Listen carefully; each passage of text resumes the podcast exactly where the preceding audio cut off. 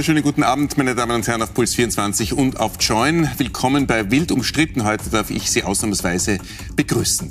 Was ist das für eine Wirtschaft? Wir diskutieren heute natürlich Rene Benkos drohende Signa-Insolvenz und die Folgen davon. Wir diskutieren auch die drohenden Streiks im Handel, ausgerechnet jetzt mit dem Weihnachtsgeschäft. Und wir diskutieren die Idee, das Weihnachtsgeld abzuschaffen und auf die anderen zwölf Gehälter aufzuteilen.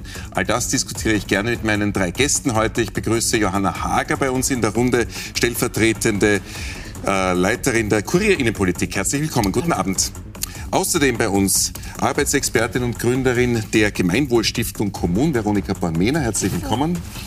Und Premiere in der Sendung Wild umstritten. Herzlich willkommen. Chefin der Junos ist bei uns, junge Liberale Sophie Botschke. Schönen Abend. Schönen guten Abend. Was ist da los? Man weiß es ja noch immer nicht, was da mit der Signa los ist. Offiziell ist sie noch immer nicht in Insolvenz, aber die Zeit dringt natürlich noch. Ist nicht äh, offiziell ein Investor, wird gesucht. Man braucht 200 Millionen äh, bis Ende dieses Monats, also bis übermorgen, dann noch 500 Millionen bis Jahresende und insgesamt soll es ja astronomische 15 Milliarden Euro Schulden geben. Alles das weiß man nicht ganz genau.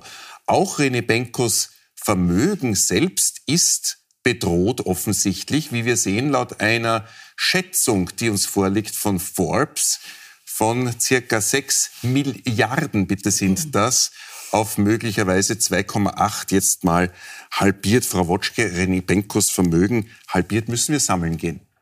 Ich glaube nicht. Ich glaube auch ehrlicherweise in den gesamten Causa Benko ist mir persönlich recht gleich, wie es ihm wirtschaftlich geht. Was hier dramatisch ist, das Bild, das es auf die Politik wirft in Österreich. Äh, wie intransparent das alles läuft, wie sehr das System, eigentlich kann man fast sagen, Irene Benko, mit ähm, den politischen Machthabern in unserem Land verstrickt war und wie viel Austausch es da gab. Und man sieht es auch bei den Covid-Förderungen über die KOFAG. Da hat Kika Leiner ja rund äh, fünf Milliarden bekommen. Es ist aber völlig unklar, was die Signa bekommen hat, weil es eben so ein komplexes Konstrukt ist, wo man nichts nachvollziehen kann. Und das ist als Steuerzahler schon eine relevante Frage. Das Steuergeld, das da reingegangen ist in, diesen, in diese Holding, in diese Struktur, was passiert mit dem? Was bekommen wir als Steuerzahler zurück? Und werden die ganzen Arbeitsplätze, die geschaffen wurden, weitererhalten? Oder ist das alles ein Finanzspiel, das im Endeffekt wir zahlen? Da möchte ich ganz kurz einen Exkurs dran anhängen, weil wir ja nächstes Jahr zwei U-Ausschüsse auf uns äh, zukommen haben, wo die SPÖ und die FPÖ gemeinsam genau diese KOFAG-Milliarden aufdecken wollen. Die Neos übrigens haben da nicht mitgestimmt und wollen diesen U-Ausschuss also interessieren sich nicht wesentlich dafür oder tragen ihn jedenfalls nicht mit. Ist das ein Fehler? Sollte man das dringend aufklären? Versprechen Sie sich von dem U-Ausschuss Aufklärung, was eben diese Signer betrifft mit KOFAG-Milliarden? Es wird da aufgeklärt, wo es hingehört, nämlich bei der Justiz. Ein U-Ausschuss, äh, der jetzt eben von der SPÖ und von der FPÖ beantragt wurde, wo die ÖVP gleich einen Gegen-U-Ausschuss beantragt hat, äh, wird so kurz vor einer Wahl absolut nichts bringen, außer dass wir in Österreich das, das drastische Bild der Politik noch verstärken und an eine Schlammschlacht gehen. Also da kommt nichts raus, was aufklärerische Arbeit ist. Der gesamte Akt liegt bei der Staatsanwaltschaft, liegt bei der Justiz und die sollen sich darum kümmern. Aber die Politik sollte an diesem, an diesem gewissen Schritt jetzt ähm, einen Schritt zurück machen ähm, und da die Staatsanwaltschaft und die Justiz arbeiten lassen. Jetzt besprechen wir natürlich heute auch genau diese politischen Verstrickungen mit Rene Benko, bleiben aber jetzt noch bei ihm, Frau Bornmina. Es ist ja der Gott sei bei uns der Linken, könnte man sagen, ausgenommen vielleicht Alfred Gusenbauer, das werden wir dann nachher auch noch besprechen. ähm, aber ist, ist es der Beweis für das äh, jahrelange mutmaßliche Pyramidenspiel, das jetzt alles einstürzt? Sagen Sie jetzt, das haben wir immer schon gewusst? Also ich glaube, es war jedenfalls absehbar und es ist auch jetzt keine Neuigkeit, dass das eine sehr, sehr komplexe Schachtelkonstruktion aus ganz, ganz vielen kleinen Gesellschaften ist, die da gebaut worden ist. Ähm, Zur Verschleierung gebaut worden ist. Ja, warum macht man sowas? Man macht sowas, um Steuern zu optimieren und man macht sowas, um sich einer gewissen unternehmerischen Verantwortung entziehen zu können. Da bin ich im Übrigen auch ähm, der Meinung meiner Vorrednerin, das ist massiv intransparent und das ist sehr, sehr problematisch. Das ist allerdings was, was in Österreich bei Konzernen grundsätzlich der Fall ist. Das ist jetzt nicht so, dass das nur René Benko macht, sondern da gibt es noch ganz andere Kaliber. Ich sage da so Namen wie Kronosparen zum Beispiel. Das ist ein Unternehmen, das es in Österreich formal gar nicht gibt, obwohl es einer Salzburger Familie gehört zum Beispiel. Also man sieht schon... Das ist eine Stiftung. Das da sind mehrere Stiftungen involviert in Zypern, Liechtenstein, der Schweiz. Die haben auch eine Privatbank auf Malta.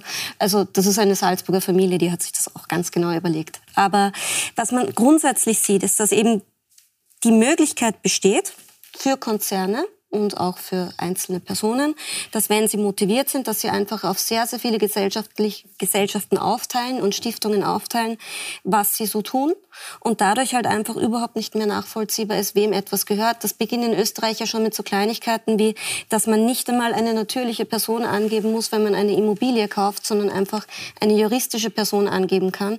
Weswegen wir ja in Österreich zum Beispiel auch nicht mal wussten, welche russischen Oligarchen bei uns welche Immobilien besitzen, weil es einfach nicht nachvollziehbar ist. Also es reicht, eine Adresse anzugeben. Es gibt in Wien in der Esslinggasse da so eine berühmte Adresse, wo, weiß nicht, in einer Steueranwaltskanzlei, wie viele hundert Firmen da sitzen und wie viele Immobilien auf diese Adresse laufen. Das ist wirklich extrem problematisch. Das spielt genau in das hinein, was eben äh, Frau Wotschke schon gesagt hat, mit der Ver Verwobenheit, genau. auch mit, mit der Politik. Und dann kommen wir natürlich genau. auch in der Diskussion dazu, was die Politik tunlichst dagegen tun genau. kann. Genau, und wenn ich da kurz Im, noch ganz im, im kurz nächsten Schritt, darf. Im, im nächsten ja. Schritt, Im nächsten Schritt machen wir das, weil das natürlich ja. extrem spannend ist, dass sich sowas ja möglicherweise wiederholen könnte. Na, hundertprozentig. Ja, ja, eben. Das wird der Fall sein. Außer man macht was. Genau.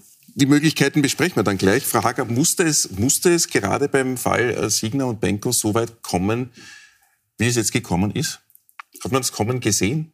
Ja, da, da schließe ich mich meinen Vorrednerinnen an. Ich habe auch schon an diesem äh, Tisch schon mal sagen dürfen, ich glaube, man wollte diese wunderschöne Erfolgsgeschichte eines jungen Manns, der sich von Dachbodenausbauten hin zum Ich kaufe das Chrysler Building, also solche Geschichten wollen wir glauben und wir wollen sie in Erfüllung gehen sehen. Ich glaube nur eins noch anschließend an die Sache, dass unsere heimische Politik so involviert war. Ja, es ist aber auch die bundesdeutsche Politik äh, involviert, der, der jetzige amtierende ähm, Kanzler äh, Deutschlands, der Herr Scholz, ist als, äh, in, seine, in, seiner Zeit, als er in Hamburg äh, äh, regierend war, genauso für den Elbtower, der jetzt auch äh, der stillsteht, also der Bau, der stillsteht, der einer der größten Gebäude Öster äh, Deutschlands hätte werden sollen, wo auch die Signa beteiligt ist. Ähm, also er, Herr Benko hat es geschafft, die Menschen, die, äh, die Einfluss äh, geltend machen können, entweder weil sie schon in der Politik waren oder noch in der Politik sind, äh, in seinem Beirat ähm, äh, zu vereinen über die Jahre und äh, äh, mittlerweile auch Jahrzehnte. und nun ist es so, dass die alle irgendwie schweigen. Also alle, die wir kennen, inklusive dem Herrn, der vielleicht heute noch eine Rolle mal kurz spielen wird, unser ehemaliger Kanzler und der Ex-SPÖ. Ähm, Chef Gusenbauer, wo jetzt publik wurde durch äh, News und die Kronenzeitung und äh, deutsche Medien, äh, wie viel der einfach für also ich will jetzt nicht sagen für ein Apfel und ein Ei, weil wir wissen nicht, was er gemacht hat, aber das sind einfach so schier unglaubliche Summen, wo man nicht nachweisen musste, für was er es genau gemacht hat, sondern es war so ein Zeitraum angegeben. Und äh, ich glaube, da trifft dann die, die Aussage zu, da war Geld abgeschafft und man fragt sich, ähm, hat da nicht jemand nachgefragt, auch in diesem Beirat, wo ja sehr namhafte Menschen sind, die von Wirtschaft äh, eine Ahnung haben und die, die jetzt äh, irgendwie sich gar nicht mehr zu Wort melden. Und ein Satz haben wir noch gestattet, bevor ich eine, äh, äh, das zu lange ausartet, aber eben, dass, die, dass Menschen nicht innegehalten haben und gesagt haben, ähm, geht sich das aus? Brauche ich wirklich ungefähr 250 unterschiedliche Firmen, die alle unter meinem Dach sind? Würde es nicht reichen, sage ich jetzt ganz naiv, hätten wir zehn Firmen, ja, die eine Holding und eine Prime und eine hm. Nein, es sind 250 und der, der einzige Mensch, der angeblich weiß, und auch die, die Zahlen äh, kennt und weiß, ist der Herr Benko und der schweigt seit Monaten. Und vielleicht sogar noch länger, weil jetzt einfach bis jetzt äh, schweigt er nach wie vor und es schweigen überhaupt alle. Man weiß auch gar nicht, ob der Sanierer jetzt überhaupt da ist. Äh, Ant Geiwitz, das ist auch noch sehr, sehr ungewiss, was da geschieht. Bleiben wir noch ganz kurz bei Benko. Wir, wir kommen immer näher zur Politik heran. Wir kommen auch noch, noch zu Alfred Gusenbauer, gar keine Angst. Aber äh, das Interessante ist ja, es schweigt zwar Rene Benko, aber er versilbert sein Privatvermögen, seine Kunstsammlung angeblich um geschätzte 30 Millionen, mhm. die Privatjacht um 40 Millionen. Kann sich irgendwer hier in der Runde, vielleicht Frau Wotschke oder Frau Born-Mehner oder Frau Hager, erklären, warum er überhaupt mit Privatmitteln da hineingeht? Ähm, wie, wie, das, wie das gedacht sein könnte und ob das irgendwas tatsächlich bringen könnte? Weil man müsste ja annehmen, dass er zwar die Entscheidungsgewalt hat über sein Firmenkonstrukt, aber letztlich doch nicht mit seinem Privatvermögen hineinsteigt. Ist das erklärbar? In, in diesem in dieser ganzen Causa ist so viel nicht erklärbar. Das Einzige, glaube ich, was man mitsagen kann, ist, dass, dass es ja Stiftungen gibt, äh, weil wir vorher von, mhm. auch das ist nichts Verbotenes. Es scheint nur so zu sein, dass es so viele Stiftungen und Stiftungskonstrukte, die nicht nur ihren Sitz in Österreich, sondern auch im Ausland haben und dadurch wieder anderem Recht verbunden sind, gibt. Ähm, da kann man ihm keinen Vorwurf draus machen. Und das, was ja auch schon profunde und, und, und viel ähm, beflissenere Menschen kundgetan haben, ist, dass der Herr Benko ja, es wird irgendwann, und selbst wenn die Signa morgen insolvent sein sollte, wird es ein Leben danach geben müssen. Und wenn der Herr Benko ähm, mit seinen 46 Jahren wird die nächsten 40 Jahre auch noch irgendwo sein wollen und möglicherweise ähm, auftreten wollen und ein Leben haben wollen, das möglicherweise auch in dieser prominenten und, und, und sehr ähm, wohlbetuchten Gesellschaft ist, so wie es davor der Fall war. Und er muss, um eben nicht äh, äh, quasi da mit hineingezogen zu werden. Er muss ja in einen, ähm, es ist ja in seinem Interesse, da irgendwie, ich will jetzt nicht sagen Goodwill, aber also wenn sich jetzt irgendwas gehört, dann das, ja. Also ich, ich glaube, um ehrlich zu sein, da geht es vor allem auch darum, zu schauen, noch ein bisschen vermeintlich ja. die Kontrolle zu bewahren darüber, was jetzt tatsächlich alles rauskommt und zu versuchen, da jetzt irgendwie zumindest in der äußeren Optik noch zu retten, was zu retten ist, weil da wahrscheinlich auch eine gewisse persönliche Motivation und Eitelkeit dahinter steht, weil es womöglich auch ein soziales Umfeld in Österreich gibt und man vermutlich auch irgendwie auf die Art und Weise der, der Versuch da ist, zumindest noch ein bisschen was von dem eigenen Ansehen zu retten. Das wäre meine Theorie. Mhm. Und ich glaube, ähm, dass dieses Konstrukt, das da gewählt worden ist, deswegen finde ich auch die Grafik interessant mit dem, wo man angibt, er hat vermeintlich sechs Milliarden Euro besessen.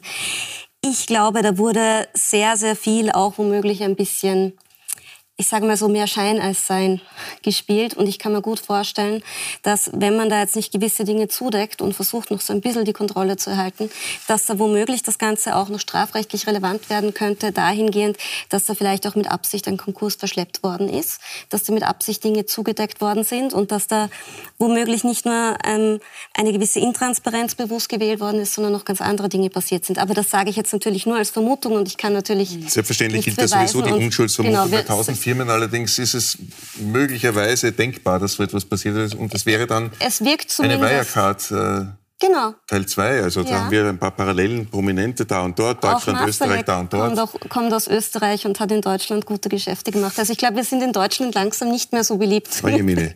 ähm, ja, kommen, wir, kommen wir zum Umfeld, das eben äh, es ermöglicht hat, ja. vielleicht auch, was da passiert ist. Ähm, und das Umfeld wurde hier schon in dieser Runde mehrfach angesprochen. Auch Alfred Gusenbauer zählt zu diesem politischen Umfeld. Ähm, spielen wir mal vor, was wir äh, aufgezeichnet haben, meine Damen und Herren, bei einem der legendären äh, Törkelen-Feste von äh, Rene Benko. Und zwar war das 2018 und da wurde Alfred Gusenbauer interviewt und hat Folgendes dort gesagt. Äh, wir besprechen alle Investitionen äh, gemeinsam, diskutieren das ausführlich, äh, analysieren die Chancen und Möglichkeiten. Ich werde ja auch dafür bezahlt, dass ich ihn berate und äh, als Aufsichtsratsvorsitzender ein waches Auge darauf habe, dass das Geld auch gut eingesetzt wird. Und ich habe überhaupt kein Problem damit, dass er damit gutes Geld verdient, weil letztendlich soll sich ja der Einsatz auch lohnen. Hat sich offenbar gelohnt, Frau Wotschke, bis jetzt. Ist jetzt Alfred Gusenbauer ein Klotz am Bein äh, für die SPÖ geworden, gerade in diesem Fall? Weil naja. er doch früher SPÖ-Kanzler war es zeigt halt, dass es sich nicht auf die ÖVP beschränkt. Es zeigt, dass es ein Problem ist, das beide Großparteien haben. Und mit Ibiza gesehen hat auch die FPÖ dem ganzen System nicht abgeneigt ist. Und es sind heute die neuen Zahlen rausgekommen der Sora-Studie, nämlich dem Demokratiemonitor. Und 39 Prozent der jungen Menschen haben kein Vertrauen in die Regierung. Und noch wichtiger, 41 Prozent ähm, nur Vertrauen im Nationalrat. Also das, das Vertrauen in die Politik in Österreich, vor allem unter jungen Leuten, ist auf einem absoluten Tiefpunkt. Und das macht es halt noch schlimmer, wenn wir hier den Herrn Gusenbauer haben, dann den Herrn Kurz, der Fotosessions gemacht hat mit Benko und dass der Gesamteindruck der ist, der entsteht, dass es sich Einzelpersonen, die gut vernetzt sind, die Geld haben, dass die es sich richten können, während alle anderen zahlen. Und das ist auch das, das Bild, das wir nach außen abgeben. Ich war heute in der Schweiz witzigerweise in der Früh und im Zug, in der, in der quasi die Zugzeitung, quasi die heute dort, war eine ganze Seite über Rene Benko und, ähm, und, und was dieser österreichische Investor da gemacht hat und wie viel Geld der quasi in der Schweiz schuldet. Und das ist das Bild, das Österreich gerade nach innen abgibt. Also das ist das Bild, das Leute von der Politik haben und das Bild, das wir nach außen abgeben. Und das ist halt fatal. Ich würde nur davor warnen, dass immer auf Österreich jetzt und, und den Herrn Benk, es ist einer der größten europäischen Immobilienkonzerne, ja, es ist aber sowohl Deutschland als auch Österreich. Ich möchte mitnichten die österreichische Regierung und die vorher genannten Parteien oder, oder, oder, oder Politiker ähm, da quasi in Schutz nehmen. Im Gegenteil, nur leider ist das, glaube ich, irgendwie, also wir haben das in Frankreich mit Sarkozy, mhm. wir hatten es mit Berlusconi. Es ist leider immer da, wo Geld ist, äh, ist die Gefahr, wenn es nicht, wenn die Kontrollinstrumente nicht greifen und man es mit Menschen zu tun hat, die einander möglicherweise schon lang kennen und sich wechselseitig was versprechen, leider die Gefahr äh, Landesgrenzen überschreitend ähm, gegeben, dass da Schindluder getrieben wird. Und äh, so einen Sachverhalt, der so wie wir es, weil vorher von Wirecard die Rede war, da war auch Deutschland, ähm, da war leider auch wieder in dem Fall Österreich und in dem Fall auch ja. äh, die, äh, mitunter auch die, der Herr Schellenbacher. Also da, da gab es mhm. viele berühmte äh, Verbindungen ähm, und ähm, die Signa ist halt jetzt einfach auch so ein riesengroßes Ding, weil wir eben, wie ich es vorher schon gesagt habe, äh, das sind die besten und tollsten äh, Immobilien, die man, die man in, in, in, europäischen Metropolen haben konnte, bis hin zu New York, äh, die dem Herrn Benko zuzurechnen sind. Und plötzlich, wir werden wir, wir wissen es nicht, vielleicht in ein paar Stunden, vielleicht in ein paar Tagen, ähm, ist dieses ganze äh, Konstrukt ähm, zahlungsunfähig, mhm. was einfach schier unglaublich ist. In den nächsten Stunden könnten wir es ja. wissen. Und was die Schweiz betrifft, auch da die Globus äh, mit Standorten in äh, ganz prominenten Lagen in Schweizer Städten ja. natürlich auch betroffen davon äh, sind. Deswegen auch der, der, genau. die Verbindung in die Schweiz. Und was da halt hängen bleibt, das Öst also die, die Headline war österreichischer Investor Benko. Ja, ja, also es bleibt einfach Österreich mhm. hängen. Und natürlich gibt es auch in anderen Ländern, aber die Frage ist halt trotzdem, was wir einfach machen können in Österreich, damit das in Österreich nicht passiert. Es gibt beispielsweise für Parlamentarier im EU-Parlament die Pflicht, dass sie sämtliche Termine, die sie mit Stakeholdern haben, die sie mit ähm, Leuten aus der Wirtschaft haben, dass sie transparent veröffentlichen. Ne? Ähm, Transparenz wird in Österreich auch fehlen, wenn es um die Verwendung von Steuergeldmitteln geht. Also COFAG zum Beispiel, Stichwort, war ja ein, eine gigantische Blackbox, wo wir heute nicht mehr wissen. Also ich, ich habe vorher versucht, oder wir haben vorher versucht, nachzuvollziehen, wie viel Geld an die Signa gegangen ist. Geht nicht. Also es ist völlig intransparent, alles, wie das abläuft. Und ich glaube sehr wohl, dass mehr Transparenz, Transparenz und auch ein anderes Politikverständnis in Österreich hier helfen würden und dringend nötig wären. Also politische Konsequenzen werden dann auch noch beleuchtet. Ich bleibe noch ganz kurz äh, bei Alfred Gusenbauer, der wirklich für die SPÖ durchaus ein Thema ist. Ja. Nämlich hat man auch äh, gehört, Andreas Babler in einem Interview mit dem Profil, wo er seinen Wahlkampfslogan unsere Leute ähm, erklärt und sagt, das sind alle, die etwas beitragen, Kindern, die unsere Zukunft sind, bis hin zu Pensionistinnen, die ihr Leben lang gearbeitet haben. Und auf die Zwischenfrage, ob Alfred Gusenbauer auch mit unsere Leute gemeint sei, sagt Babler nur kurz und knapp, nein, er ist nicht gemeint. Ja. Reicht das als Abnabelung? ähm, also ich persönlich finde es schwierig, wenn es nur der Andi Babler macht. Ich meine, der Andi macht das sehr, sehr glaubwürdig und da denke ich keine Sekunde drüber nach. Ähm, der ist sicher schon seit einigen Jahren nicht mehr besonders gut ähm, auf, auf den Gusenbauer zu sprechen und umgekehrt. Aber ich glaube schon, dass das strukturell mehr passieren sollte und dass die Sozialdemokratie da grundsätzlich auch in Europa unter anderem ein Problem hat, weil es war ja auch Olaf Scholz, wie wir wissen, der den Fiskalpakt in Europa damals verhindert hat. Ein Sozialdemokrat, mhm. der, wie wir jetzt auch wissen, auch mit Benko Geschäftsbeziehungen hatte. Also da zeigt sich schon eine gewisse Verwebung, die für die Sozialdemokratie extrem unangenehm und unwürdig ist und wo man sich, wie ich finde, schon in aller Deutlichkeit jedenfalls distanzieren muss. Er hat in der Partei, soweit ich weiß, gar keine Funktion mehr, aber ähm, er wird leider immer wieder bei Parteiveranstaltungen immer noch als Redner eingeladen.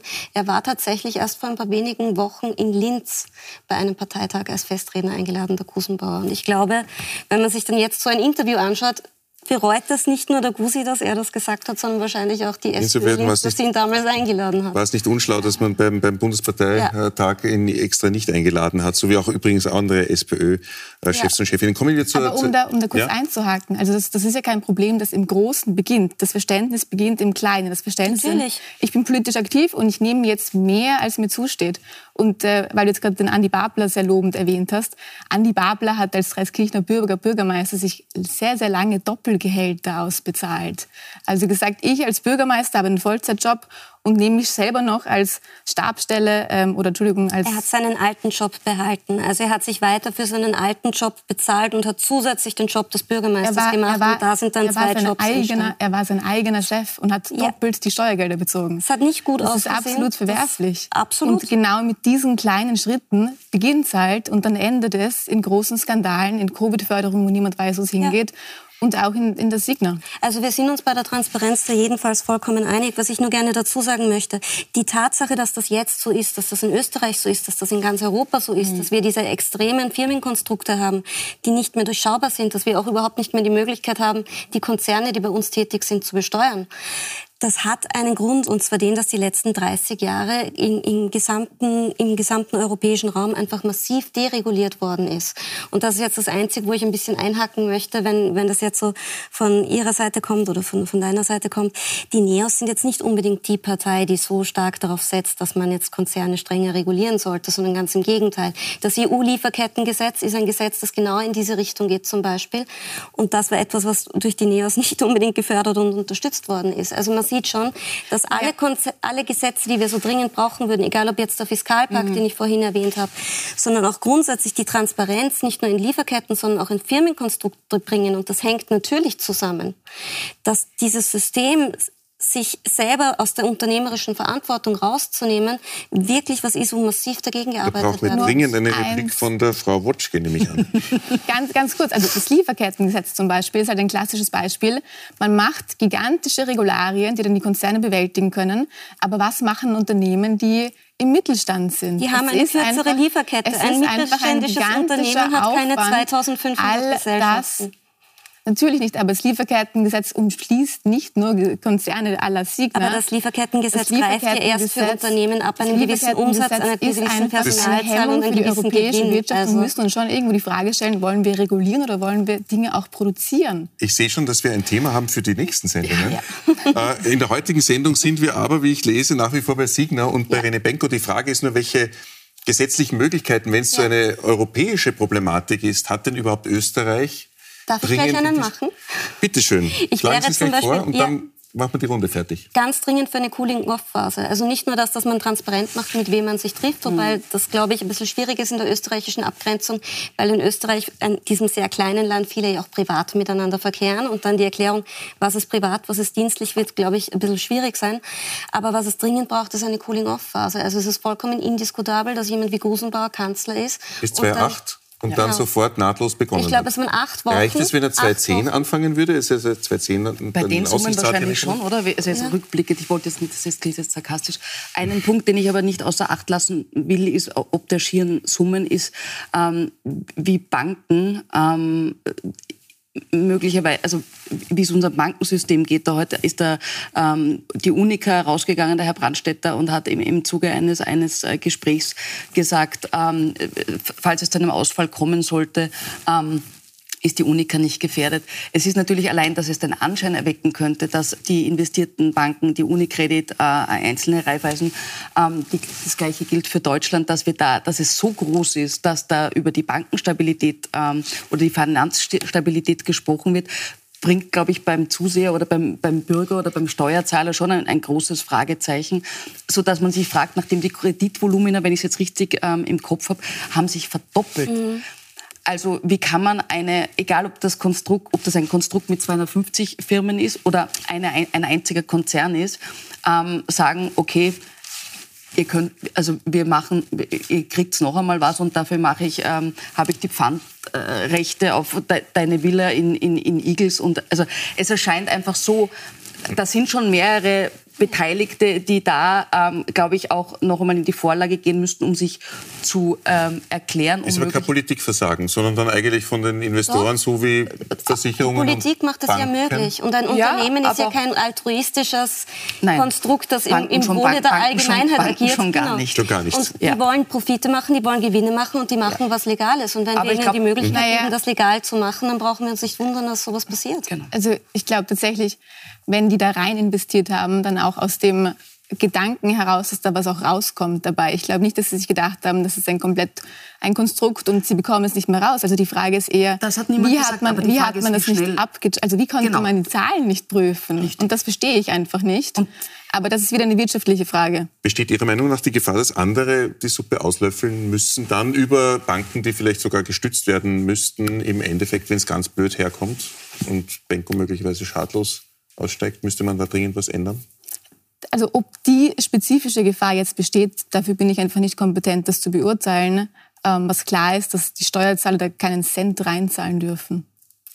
Das kann aber passieren.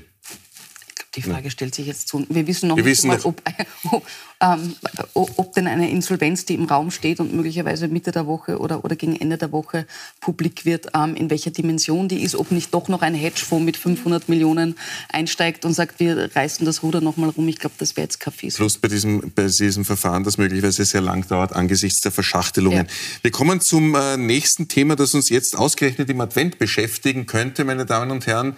Das sind drohende Streiks. Die sind ja bei den Metallern schon angelaufen mit Warnstreiks und einzelnen Streiktagen und weiteren Verhandlungsrunden, die es da noch gibt. Aber was jeder von uns eher spüren würde, sind äh, Streiks, die möglicherweise im Handel passieren, ausgerechnet im Weihnachtsgeschäft. Bei den Metallern scheppert's ja schon, Frau Born-Minner.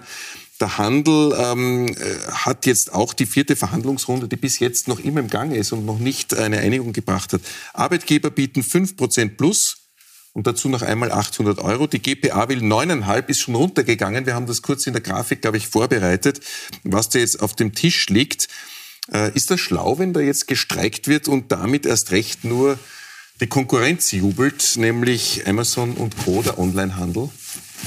Also Amazon hatte ja das Vergnügen, dass am Black Friday in mehreren Ländern gleich ähm, auch gestreikt wurde und es soll auch bei Amazon gestreikt werden. Und ich glaube, die Frage stellt sich nicht, ähm, wie können wir weiter nach unten nivellieren? Also darf man jetzt im Einzelhandel nicht mehr streiken, ähm, weil es dann eventuell dem Konzern besser geht, sondern die Frage sollte viel eher dahingehend gehen, warum sind die Beschäftigten überhaupt in dieser Situation, dass es jetzt in diese Streikrichtung geht. Und was mir schon auffällt, ich sage mal so, dass das Angebot, das im Metallbereich vorgelegt worden ist, Angebot, ähm, diese Einmalzahlung plus 2,5 Prozent, das war ja ein Hohn. Das war ein dermaßen eskalativer erster Schritt von Seiten der Arbeitgeber, wo von vornherein für alle, Meinen Sie die das ursprüngliche zweieinhalb? Ja, ja, also das dann aufgedoppelt, also erhöht worden ist auf, auf Genau, über sechs. Genau. Ich meine, für alle, die sich schon einmal Kollektivvertragsverhandlungen der letzten Jahre ein bisschen angeschaut haben, war von vornherein vollkommen klar, da kann die Gewerkschaft nur empört sagen, nein, auf gar keinen Fall.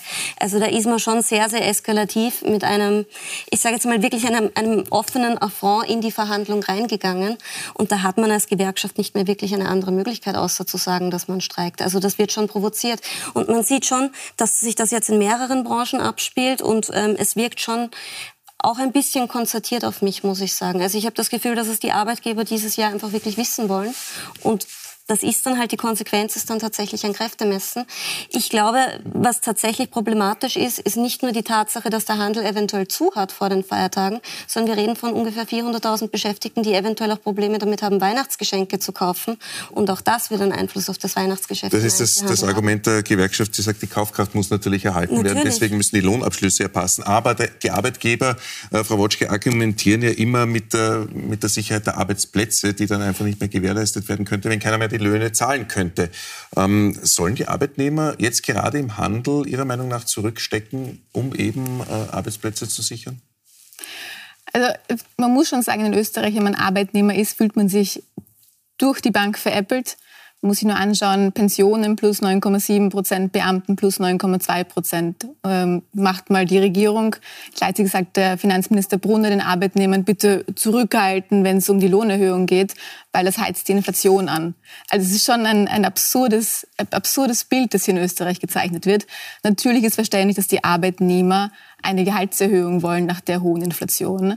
Das Problem hier ist, ist ein verhandlungstechnisches. Die Arbeitnehmer haben den Blick in die Vergangenheit, die hohe Inflation, die Arbeitgeber den Blick in die Zukunft, nämlich schlechte Wirtschaftsprognosen ähm, und tatsächlich die, den Gedanken, wie erhalte ich die Arbeitsplätze, wenn es uns wirtschaftlich nicht mehr so gut geht, wenn wir weniger Geld haben. Das ist eine, einfach eine Abwägungssache äh, wie man, wie man das löst, wenn wir den Kompromiss finden müssen, ist so. äh, Das kann leider nicht jeder Arbeitgeber sagen, 9,2 Prozent passt gut. Das gibt die Wirtschaft nicht her, dass das die Politik so vorlebt, ist absolut fatal, weil das Geld haben wir nicht. Das Geld sind Schulden und das Geld sind im Endeffekt Steuern und Belastung für die nächsten Generationen und vor allem für meine Generation. Äh, Würden Sie sagen, Frau Hager, dass sich da, was die Frau Bornina auch angesprochen hat, die Arbeitgeber fast verbündet hätten, geheimerweise mit unmoralischen Angeboten, die die Gewerkschaft nur brüsk zurückweisen kann? Nein. Oder ist das ich, jeweils ich, den einzelnen Branchen geschuldet? Ich würde mich nur auf Frau Woschke, also es war denkbar, also denkbar ähm, bemerkenswert in der Tonalität der Politiker, die immer sagen, das machen sich die Sozialpartner aus und wir richten nichts aus. Und dann passiert eben bei, bei, bei Beamten und Pensionisten ein 9-2 und du denkst dir, mh, also mhm. warum, warum um alles in der Welt sollten die 400.000 im Handel jetzt nicht sagen, also jetzt steht da so vielen Menschen zu und die werden noch dazu vom Staat bezahlt und wir sind jetzt da die Blöden. Ja. Ähm, das, das, das, das, Argument verstehe ich. Das Einzige, was ich wirklich nicht in der Diskussion verstehe, und, ähm, ist, dass wir nie darüber nachdenken, ob wir jetzt jedes Jahr das Gleiche haben oder ob wir uns flexiblere Modelle überlegen müssen, was nicht heißt, dass äh, die Arbeitnehmer jetzt auf ein Angebot äh, Hausnummer X so eine Einmalzahlung und dann 5 Prozent, glaube ich, sind es bei, bei den Handelsangestellten gerade, sondern ob man, weil man eben perspektivisch ähm, in die Zukunft schauen muss und uns eine Rezession äh, nicht nur bevorsteht, sondern wir in einer drin sind, ähm, wie wir möglicherweise für zwei Jahre abschließen, also neue Modelle entwickeln, damit Menschen aber natürlich von ihrem, von ihrem Einkommen leben können. Aber da, davon höre ich nichts. Also, die, die also beide Seiten ist das, was wir irgendwie seit Jahr und Tag kennen. Das Einzige, was neu ist, ist die Qualität, dass Österreich ein bisschen zum Beispiel zumindest ein Warnstreikland wird, was in anderen Ländern Usus ist. Ich finde das allerdings gut. Ja? Also wenn es einem äh, recht äh, wichtig ist, dann sollen die auch tatsächlich, dann soll der Handel einen Tag lang und sei es im Advent zu haben. Ich würde nur gerne zwei wir, Punkte wir, kurz wir erklären. Schon, wir sind schon am Ende, Frau Bornmänner, weil wir, weil wir sowieso ja. noch bei dem Thema bleiben. Wir mhm. sind nur kurz in einer Pause, weil das Thema, das wir angesprochen haben, dass der Staat möglicherweise auch schuld ist daran, dass es jetzt beim Handel bei den Metallern so scheppert, weil er so großzügig ist zu Pensionen und so großzügig ist zu den Beamten. Da gibt es ein sehr gutes Argument, das auf dem Tisch liegt und da hören wir gleich mehr dazu. Bis gleich.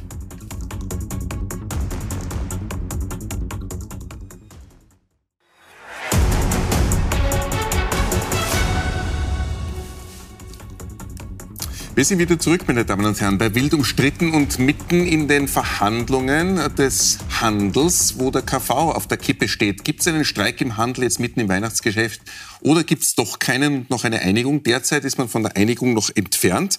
Und der Verhandler für die Betriebe, das ist Rainer Treffelig, der schiebt ein bisschen die Schuld daran, auch der auch dem Staat zu, der Regierung. Hören wir mal rein, was er da heute zu sagen hat.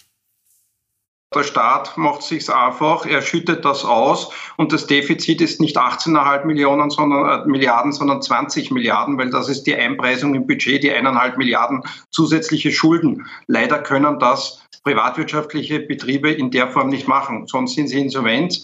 Und da sieht man dann gerade in der Vergangenheit genug Fälle von insolventen Großhandelsbetrieben. Das will keiner, da gehen Arbeitsplätze verloren. Der Staat hat es da viel einfacher, er macht einfach mehr Schulden eineinhalb Milliarden für die Beamtengehälter, ja. Frau Bornminer. Ja, das, da kann der Staat in dem Fall nichts dafür, sondern das haben sich die Arbeitgeber der Metallindustrie in dem Fall wirklich selbst eingebrockt. Moment, das müssen wir mal kurz auseinanderdröseln. Ja. Der Herr Treffelig ist für den Handel zuständig. Ja, ganz genau. Der Handel wartet normalerweise auf die Metaller, die aber jetzt extrem danach. lang gedauert haben genau, also und noch immer kurz, nicht fertig genau, sind. Genau, also zur kurzen Erklärung. Die Kollektivvertragsverhandlungen sind immer konzertiert. Das heißt, da gibt es einen Zeitplan und da gibt es eine Reihenfolge, wer wann verhandelt. Und normalerweise starten die Metaller und sind dann im Oktober fertig. Das war in den letzten 10, 20 Jahren eigentlich immer so. Das kommen im Dezember hinein. Genau, und nachdem die Arbeitgeber aber mit so einem Angebot reingegangen sind und dann auch die Termine so weit auseinandergelegen sind und das jetzt so in die Länge gezogen wird, mussten natürlich die anderen Gewerkschaften in der Zwischenzeit abschließen, weil man kann jetzt nicht von allen anderen Gewerkschaften erwarten, dass die jetzt die Hände in den Schoß legen und sagen, na gut, wir warten jetzt mal ein paar Monate, bis die anderen fertig sind. Und dadurch sind sie jetzt in der unangenehmen Situation, dass es schon andere Angebote gibt, die durchaus solide waren im Vergleich zu dem, was und, sie selber vorgelegt haben. Und das haben. war konkret die Beamtengewerkschaft? Die eben jetzt schon einen Abschluss geschafft hat. Die sind in ihrem Im Zeitplan. Grunde ungefähr haben, in, der, in der Inflationsrate. Genau, ganz genau. Und die haben das gemacht, wie sie es immer machen. Und da kann in dem Fall der öffentliche, also da kann die Öffentlichkeit, der Staat nichts dafür, sondern die haben sich halt einfach an ihren Zeitplan gehalten und die Metaller nicht. Jetzt sind, Frau Wotschke, sind da die Unternehmen äh, in der Zwickmühle, weil eben jetzt dieser Abschluss von den Beamten zum Beispiel schon da liegt. Und die Unternehmen müssen das aber erst verdienen und können nicht wie der Staat auf die Zukunft hin einfach irgendwas ausborgen. Ja, also auch als, als Arbeitnehmerin, ich kann der Argumentation was abgewinnen. Es ist schon, es ist schon eine gewisse Ungerechtigkeit, wenn ich zu einem Arbeitgeber gehen muss, um jeden extra Euro verhandeln muss, wohingegen die Beamten einmal Flat-Tax Inflationsanpassung bekommen. Also es ist, es fühlt sich ungerecht an. Weil natürlich auch die Steuerlast dadurch nicht geringer wird in Österreich. Und wir haben die dritthöchste äh, Steuern- und Abgabenlast im OECD-Schnitt. Dritthöchste. Wir sind nirgends drittbester. In der Bildung nicht, in der Verteidigung nicht, in der Gesundheit nicht, nirgends. Also es ist schon ein absurdes System und es ist einfach ungerecht. Jetzt aber zur Frage von den Kollektivverträgen aktuell. Die Politik haben wir, glaube ich, sind wir uns recht einig, keinen guten Beitrag geleistet bis jetzt. Was man schon machen könnte, ist, man könnte die Lohnnebenkosten senken. Man könnte den Unternehmern mehr Spielraum geben, damit sie eben höhere Abschlüsse garantieren können, auch wenn das nächste Jahr eine Wirtschaftsprognose nicht gut aussieht. Ganz kurz noch die Frau Born-Mehner ja. drauf, weil äh, das Thema Lohnnebenkosten ist ein Dauerthema ja.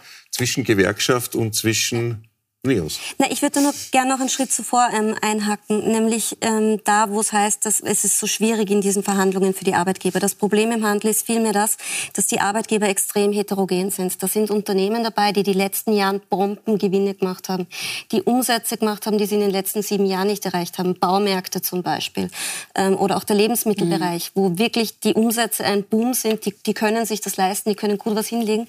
Während gerade während Corona zum Beispiel die Textilindustrie massiv massiv eingefahren ist, genauso wie die Kosmetik, weil wenn wir alle im Lockdown sind, kaufen wir uns keine Kleidung. Jetzt haben wir eine sehr, sehr heterogene Arbeitgeberseite, wo sich die einen sehr viel leisten können und den anderen geht es tatsächlich nicht so gut. Und sie müssen sich da irgendwo in der Mitte treffen. Das ist, glaube ich, eher das Problem im Handel. Zu den Lohnnebenkosten, ja, ich bin grundsätzlich der Meinung, dass die zu hoch sind. Also ich finde auch, dass man den Faktor Arbeit entlasten muss. Was mich nur immer bei den NEOS ein bisschen stört, ist, die sagen, das muss gesenkt werden. Die sagen aber nicht, das muss weitergegeben werden an die Beschäftigten. Da wurde mal die Frau Meinl-Reisinger, die ich normalerweise sehr schätze, danach gefragt, ja, und wie will sie denn sicherstellen, dass die Arbeitgeber das dann auch weitergeben an die Beschäftigten und dass die dann auch mehr verdienen für das, dass quasi weniger, weniger Sozialversicherungsbeiträge abgezogen werden. Und da hat sie gemeint, na ja, sie vertraut darauf, dass die Arbeitgeber das den Beschäftigten ja eh so gerne geben. Und das halte ich halt für ein bisschen sehr blauäugig und das ist dann halt nur im Interesse der Unternehmen und da schauen die Beschäftigten dann erst recht durch die Finger. Gleich noch ganz kurz die Frau Wotschke drauf. Ist das einfach nur Vertrauen, dass man sagt, okay, wir senken die Lohnnebenkosten, die Arbeitgeber mehr Mittel zur Verfügung werden das logischerweise weitergeben. Dann, ja, Zum Beispiel ist ja auch äh, von den Neos wieder kritisiert oder jedenfalls die Idee, dass man die Mehrwertsteuer auf Lebensmittel senkt, jetzt in der Teuerung, mit dem Argument zurückweist, das wird ja von den Supermärkten gar nicht weitergegeben, die kassieren das ein und die Lebensmittel kosten immer dasselbe wie vorher. Warum sollten dann die Lohnnebenkosten ähm, freiwillig weitergegeben werden? Weil man genau jetzt die Chance hätte, sich da als Politik in diese Verhandlungen nicht einzumischen, aber ein Angebot zu machen. Also zu sagen, wir senken, wir sind bereit, Lohnnebenkosten zu senken, wir sind bereit, diese Garantie zu geben, wenn dafür auf der Arbeitgeberseite mehr Flexibilität da ist. Also stimme ich von Grundgedanken her zu, aber jetzt solche Momente könnte man eben genau nutzen. Aber das würde genau ein Jahr funktionieren und dann nie wieder. Dann hätten wir die Debatte mhm. vielleicht noch einmal. Genau. Das ist natürlich ein extra Kapitel, das wir offen ja. haben in Österreich schon sehr, sehr lang. Die Lohnnebenkosten sind traditionell hoch, da gibt es überhaupt nichts dran zu rütteln, das ist nun mal so. Aber wie sich auswirkt, ist natürlich der, das Streitthema. Äh, Frau Hager, ich würde jetzt noch mal zu den äh, oder wollten Sie etwas Nein. zu den Lohnnebenkosten sagen? Nein, ich wollte nichts zu, zu den Lohnnebenkosten zum sagen. Streik und zum, zum, zum Timing, das die Frau Born-Mehner angesprochen hat. Ja, äh, ich, ich kann äh, da nichts dazu sagen, außer es unterstreichen und nur noch einmal äh, darüber irgendwie in die Öffentlichkeit schicken, darüber nachzudenken, kreativer zu sein. Eben, es gibt nicht, es gibt nicht eine Handelsbranche sondern, und äh, es gibt nicht eine Betroffenheit, so wie es auch, äh, es gibt unterschiedliche Möglichkeiten, dass man auch die, die unteren Gehälter möglicherweise äh, äh, mit einem höheren Prozentsatz äh, irgendwie ähm, ähm, ihnen zuteil werden. Also ab, abgestuft, also unterschiedliche Eine, Erhöhungen. Natürlich, also es, auch, es war auch eine Zeit lang die Diskussion, äh, gibt's, muss es die, die, die Benja-Formel, ist die sakrosankt? Nein, also in Zeiten, wo wir nicht wissen äh, oder in denen wir nie gedacht hätten, dass wir in eine Rezession schlittern, jetzt haben wir eine, ähm, versuchen müssen, uns den Gegebenheiten so flexibel als möglich äh, anzupassen und weniger retrospektiv, denn perspektivisch zu sein, damit alle, ein, also sowohl die Arbeitgeberseite als auch die Arbeitnehmerseite, Seite als auch die Volkswirtschaft per se irgendwie ein, ein, ein gutes Auslangen findet, auch miteinander natürlich. Da gibt es ja mehrere Ideen. einerseits haben Sie schon angesprochen, vielleicht auf zwei Jahre abzuschließen, ja. dass wir nicht mehr solche Krisenjahre plötzlich äh, als einzelnes Jahr haben, sondern dass sich das ein bisschen verschleift. Na, das andere ist, um die rollierende Inflation nicht mehr als Grundlage zu sehen, sondern vielleicht nur wenige Monate heranzuziehen für die aktuelle ja. Also Verhandlung. Das gibt es auch als Vorschlag. Richtig, und das, die, also das über zwei Jahre abzuschließen, heißt natürlich, dass, die, dass alle Seiten eine Art der Plan haben. Ja? Also sowohl die, die für das Unternehmen X arbeiten, als auch das Unternehmen selbst, das sich nicht darauf einstellen muss, muss irgendwelche Rücklagen bilden, weil ich weiß, ich bin bei neun irgendwas. Ja? Das sind Möglichkeiten. Das heißt nicht, dass das jetzt der Weisheit letzter Schluss mhm. ist. Aber, aber das, wo wir sind, ist, finde ich, nur so eine Pattstellung, wo wir nur mehr schwarz-weiß haben und mit, mit Finger zeigen.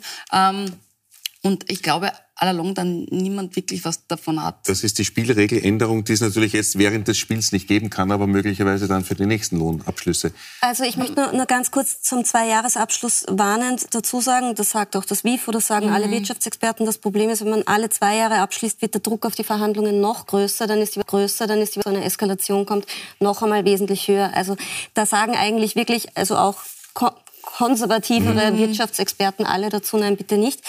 Ähm, was natürlich ein Kompromiss wäre, der aber bis jetzt, soweit ich weiß, nicht im Gespräch ist, ist, dass man sagt, man, man macht jetzt eine Einmalzahlung plus einen Abschluss in einer gewissen Höhe und man gibt dafür dann im nächsten Jahr prozentuell euren Prozentsatz, weil die Gewerkschaften sagen natürlich, eine Einmalzahlung, die ich dann nie wieder habe, die fehlt mir dann in allen weiteren Jahren und da fällt man dann tendenziell, wenn man gerade wenn man jung ist, in der Lebensarbeitszeit in der Lebensarbeitszeit um 40, 50.000 Euro weil man das nicht mehr aufholen könnte. Ganz genau. Ganz, Aber man ja. könnte ja sagen, man macht jetzt eine Einmalzahlung und im nächsten Jahr wird prozentuell dafür um so und so viel Prozent mehr angehoben. Mhm. Also es gibt schon natürlich eine fixe Zusage sein und natürlich auch bindend genau. sein. Ähm, zum Abschluss dieser Handels-KV-Verhandlungen, die Metalle machen wir jetzt nicht mehr auf, weil das ist ein, ein, ein, ein Riesenkapitel, das da noch ja. auf uns zukommt. Wie würden Sie denn schätzen, wo der Abschluss dann liegen könnte? Ähm das wäre Glaskugel schauen. Was ich mir wünsche, ist, dass schon mindestens die Inflation abgegolten wird, gerade im ja, Handel, weil also gerade im Handel vor allem Frauen arbeiten, vor allem Beschäftigte arbeiten mit sehr niedrigen Einkommen und gerade die Leute, die im Handel arbeiten, vor allem die Frauen, die im Handel an, äh, arbeiten, die brauchen jeden einzelnen Euro in der jetzigen Situation. Frau Wotschke, was würden Sie einschätzen, ob sich der Handel da wirklich äh, auf diese über neun letztlich äh, breitschlagen lässt, nachdem man jetzt auf sechs Prozent erhöht hat und gesagt hat, also mehr geht wirklich nicht? Kann ich keine Einschätzung geben. Mhm. Aber es wirklich? ist halt eine der Branchen, wo die Gehälter eher im unteren Bereich sind. Also die, denen tut es wirklich extrem weh, wenn die die Inflation nicht ersetzt bekommen. Kann das überhaupt der Handel? Ich meine, Kaufhäuser sind permanent unter Druck. Ähm, Wie wir an Signer sehen, ja. Mhm. Wir werden Signal sehen. Nicht naja, nein, ich glaube schon, dass das eine mit dem anderen natürlich auch natürlich zusammenhängt. Na, von, von wegen flexibel und, und, und diverser das Durchdenken, mhm. weil die, die Art und Weise, wie wir haben es an Galeria Karstadt Kaufhof gesehen, äh, unser Konsumverhalten hat sich äh, verändert. Massiv. Dort ja. gibt es diese Art äh, der, der Warenhausangestellten, ähm, die da mhm. spezifiziert sind, sind so gar nicht mehr gefragt, weil ganz viele von uns, wir haben es heute schon erwähnt, auf Amazon oder irgendwo äh, Dinge bestellen und sie dort gar nicht mehr gefragt werden. Aber dafür vielleicht in einem anderen Bereich. Also die, die, ähm, so, so, so, lustig das vorher geklungen hat, so ernsthaft meine ich das tatsächlich. Ähm, mhm. so, ähm, das ist nicht alles, alles über einen Kamm zu scheren und ist natürlich auch diesen Veränderungen äh, äh, unterworfen, die, äh, an denen wir selber beteiligt Wird sind. Wird natürlich noch extrem schwer jetzt, äh, was die Verhandlungsseiten betrifft. Kommen wir zum Abschluss, meine Damen und Herren, zu einem dritten Thema, nämlich einem österreichischen Unikum, das uns irgendwie lieb geworden ist und äh, das wir gewohnt sind und äh, das war einfach immer schon so. Jetzt hat aber die NEOS Interessenvertretung Unternehmerisches Österreich an diesem 13. und 14. gerüttelt mit der Idee, diese beiden, das klassische Urlaubsgeld und Weihnachtsgeld abzuschaffen und auf die anderen zwölf Gehälter zu verteilen, dann wäre Österreich dort, wo alle anderen Länder sind. Warum ist das wichtig? Also vorweg, es geht eben, weil es oft falsch dargestellt wird, nicht darum, das Weihnachtsgeld ersatzlos zu streichen oder das Urlaubsgeld ersatzlos zu streichen. Es geht darum, dass man diese 14 Gehälter, die wir im Jahr haben, auf 12 legen. Ähm, was UNOS damit in Wahrheit anspricht, also UNOS ist das Unternehmerische Österreich, eben die NEOS-Plattform in der Wirtschaftskammer. Was Sie da ansprechen, sind in Wahrheit drei Punkte. Ähm, auf der einen Seite eben angesprochen der Vergleich international. Ähm, wenn ich mir als, als Top-Fach, äh, potenzielle Fachkraft in Europa Länder anschaue und Stelleninserate anschaue, dann sehe ich in Österreich ein Monatsgehalt, das ein auf 14, 14 Mal im Jahr kommt, in Deutschland eins, das 12 Mal im Jahr kommt in den meisten Fällen, ähm, dann sind das andere Höhen. Und dann werde ich eher nach Deutschland gehen als nach Österreich. Ähm, ist ein Faktor, aber ist ein Faktor, den man damit anspricht. Ein zweiter ist tatsächlich eine Entlastung der Arbeitnehmer. Wieso? Weil ein Urlaubsgeld und ein Weihnachtsgeld kommt immer am Ende des halben Jahres. Würde ich es aufteilen auf alle sechs Monate, die davor sind, hätte ich das Geld bereits früher. Und dann der dritte Punkt, nämlich eine, eine Entlastung der Bürokratie der Unternehmen, dass ich äh, dafür sorge, dass die Lohnverrechnung leichter wird. Hätte ich mir am Anfang nicht gedacht, dass es so kompliziert ist, muss ich ehrlich sagen. Ich habe es mir dann ähm, angeschaut. Und das Spannende ist, auch die Ökonomin äh, Monika Köppel-Turiner sagt ganz klar, dass der Vorschlag, mit diesem Vorschlag kann ähm, Geld gespart werden bei Unternehmen in der Verrechnung der Lohnkosten. Also das ist ein Vorschlag, aber die zentralen Themen sind erstens, wie kann man unsere Unternehmen entlasten in der bürokratischen Arbeit, wie kann man Arbeitnehmern mehr und früher Geld geben und wie schaffen wir es, international wettbewerbsfähig zu sein. Wunderbar. Also das heißt, anstatt aufs Urlaubsgeld zu warten im Juni, hätten wir dieses Juni-Gehalt schon aufgeteilt auf die ersten sechs Monate. Da hätten wir schon früher ein bisschen was Aliquot dafür davon. Ähm, es gibt bereits Kollektivverträge, wo die Sonderzahlungen viermal jährlich ausgezahlt mhm. werden und nicht zweimal jährlich. Ich persönlich finde das auch sowohl auch im Interesse der Beschäftigten angenehmer. Das heißt, es gibt so ein Ostergeld, dann ein Urlaubsgeld. Es wird einfach vierteljährlich das gleiche. Also Herbst. Genau, man bekommt es einfach vierteljährlich. Genau, und man bekommt halt quasi. Warum dann nicht gleich auf zwölf? Also aufgeteilt so richtig einfach komplett weil? Weil die Wahrscheinlichkeit, dass wenn man es gleich auf zwölf aufteilen würde, dass es dann verschwunden ist und ähm, wir genau das gleiche Problem haben mit geben die Arbeitgeber das tatsächlich weiter, wäre halt natürlich genauso gegeben, wie wenn man das jetzt so machen würde, wie zum Beispiel bei den Lohnnebenkosten. Also da müsste man dann in irgendeiner Art und Weise sicherstellen, dass diese Sonderzahlungen tatsächlich draufgeschlagen werden auf die zwölf Gehälter da weiß ich nicht, ob das tatsächlich passiert. Und man darf auch nicht vergessen, Sonderzahlungen sind steuerfrei. Und auch das ist sehr, sehr im Interesse der Beschäftigten. Wie schafft man es, dass die Sonderzahlungen dann weiterhin steuerfrei bleiben?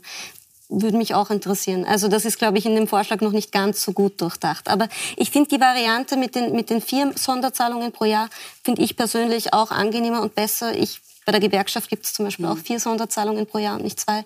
Also das ist was, das kann man durchaus machen. Würde aber nichts daran ändern, was eben Frau Wotschke angesprochen hat, dass man sagt, das Monatsgehalt, die Höhe des Monatsgehalts, dass man so das ist ein halbes kann, Monatsgehalt, was man viermal pro genau, Jahr aber das wäre dann quasi im Monat bekäme man trotzdem das Gleiche wie derzeit und das Weihnachtsgeld und das Urlaubsgeld würden halt halbiert werden und dann äh, unter dem Jahr nach dem Quartal ausgezahlt werden. Und wie macht man das dann, dass dieser Satz steuerfrei bleibt? Und wie macht man wie das, macht man dass das? die Arbeitgeber das tatsächlich weitergeben? Also das stelle ich mir in der Praxis ein bisschen schwierig vor. Also zwei Punkte. Das eine ist, dass wir in Österreich immer mit äh, Monatsgehältern rechnen. Da ist natürlich die Gefahr oder die, die, die Sorge, die ich nachvollziehen kann, ähm, zu sagen, dass dann die Arbeitgeber den niedrigeren Stand des Gehalts beibehalten und das nicht einkalkulieren. Allerdings würde man dann eben mit dieser Einführung dafür sorgen müssen, dass das erstens natürlich in allen Kollektivverträgen äh, beinhaltet wäre und zweitens hätte man halt auf einen Schlag in allen Branchen über alle Arbeitnehmer hinweg ein höheres Monatsgehalt. Ich hätte plötzlich ein höheres Monatsgehalt, weil ich eben dieses eine Sechstel des Weihnachtsgeldes schon vorher gehabt hätte. Und wie mache ich das? Das heißt, es kommt ein höheres es kommt ein höheres Lohnniveau direkt zustande ähm, das dann auch beibehalten wird natürlich. Das müsste man natürlich steuergesetzlich dann auch anpassen, das dass sich das dann wiederum komplex. ausgerechnet wird. Also es ist sehr schwierig, so wie es jetzt ist. Es, wird nicht, es, ist nicht, es ist nicht komplexer, ähm, das die, aufs Monat ähm, steuerlich anders mhm. zu berechnen, als dass ein Unternehmen, und jedes kleine Unternehmen macht das, eine Lohnverrechnung, ein einziges Gehalt, das mhm. völlig anders zu betrachten mhm. ist, mit äh, Abbeträgen, äh, die man rauszurechnen hat, mit einzelnen, mit verschiedenen Steuerquoten. Ne? Also es wird, es sind 6 Prozent natürlich Sondersteuer. Also es wird äh, für den Unternehmer, und das ist Relevante, wird es simpler. Also ich bin mir nicht ganz sicher, ob das so gut bei den äh, äh ankommt, äh, nämlich wissen, dass der Mensch ein Gewohnheitstier mhm. ist. Und manche Menschen sagen, Wahnsinn, ich freue mich, jetzt kommt das Urlaubsgeld oder jetzt kommt das Weihnachtsgeld. Und bis man erklärt hat, das Ansinnen, das sie haben, glaube ich, wird, würde es wahnsinnig lang dauern, weil es, weil es ja, ähm, also bis das durchdringt, um die Vorteile auszuloben, die, die, die sicher auch stichhaltig sind, glaube ich, dass da, da äh, Menschen sehr gerne haben, wenn sie wissen, dass sie diese zweimal im Jahr oder seien es dann viermal im Jahr sich quasi auf was freuen oder hinarbeiten und das denen vollkommen egal ist, ob die Lohnverrechnung damit ein Problem hat oder nicht. Könnte so ein bisschen eine Debatte sein wie bei der österreichischen Neutralität, äh, wo man auch dann irgendwie hängt, weil es irgendwie schon gewöhnt ja, das, ist. das muss auch gar keine logischen Gründe haben. Also ein und Gefühls, hat ein Gefühls. Richtig, ja. Hat auch die IFES-Umfrage Ja, übrigens ergeben, die jetzt gesagt haben, 58 Prozent sind dagegen, dass das äh, verändert wird. Also es wird noch ein bisschen schwierig sein, hier harte Bretter zu bohren, aber vielleicht geht es noch weiter. Wir sind schon am Ende, Frau Wotschke, mit der Sendung. Steuerliches mhm. Problem wäre es natürlich sowieso, das noch umzurechnen. Äh, hier geht es jedenfalls, meine Damen und Herren, weiter mit äh, Pro und Contra bei Gundula Geiginger. Gundula, großes Thema Israel heute. Hallo Tom. Pro und Contra steht heute ganz im Zeichen der Freilassung von israelischen Geiseln. Dazu spreche ich unter anderem mit einem Angehörigen von zwölf Menschen, die Opfer der Hamas wurden, unter ihnen auch ein Österreicher. Und dann widmen wir uns in einer größeren Runde der Frage, ob die Feuerpause ein erster Schritt in Richtung Frieden sein kann. Es diskutieren unter anderem Peter Sichrowski, Nadine Sayek, Daniel Landau und Josef Czap. Bis gleich. Also jetzt sofort in Pro und Contra bei Gundula Geiginger. Morgen übrigens an dieser Stelle wieder wild umstritten. Es diskutieren da morgen Eva Klawischnik, Daniel Kapp und Gerald Gerstbauer die Themen. Wir fahren Sie morgen. Schönen Abend auf Puls 24 und auf Join. Vielen Dank fürs Diskutieren.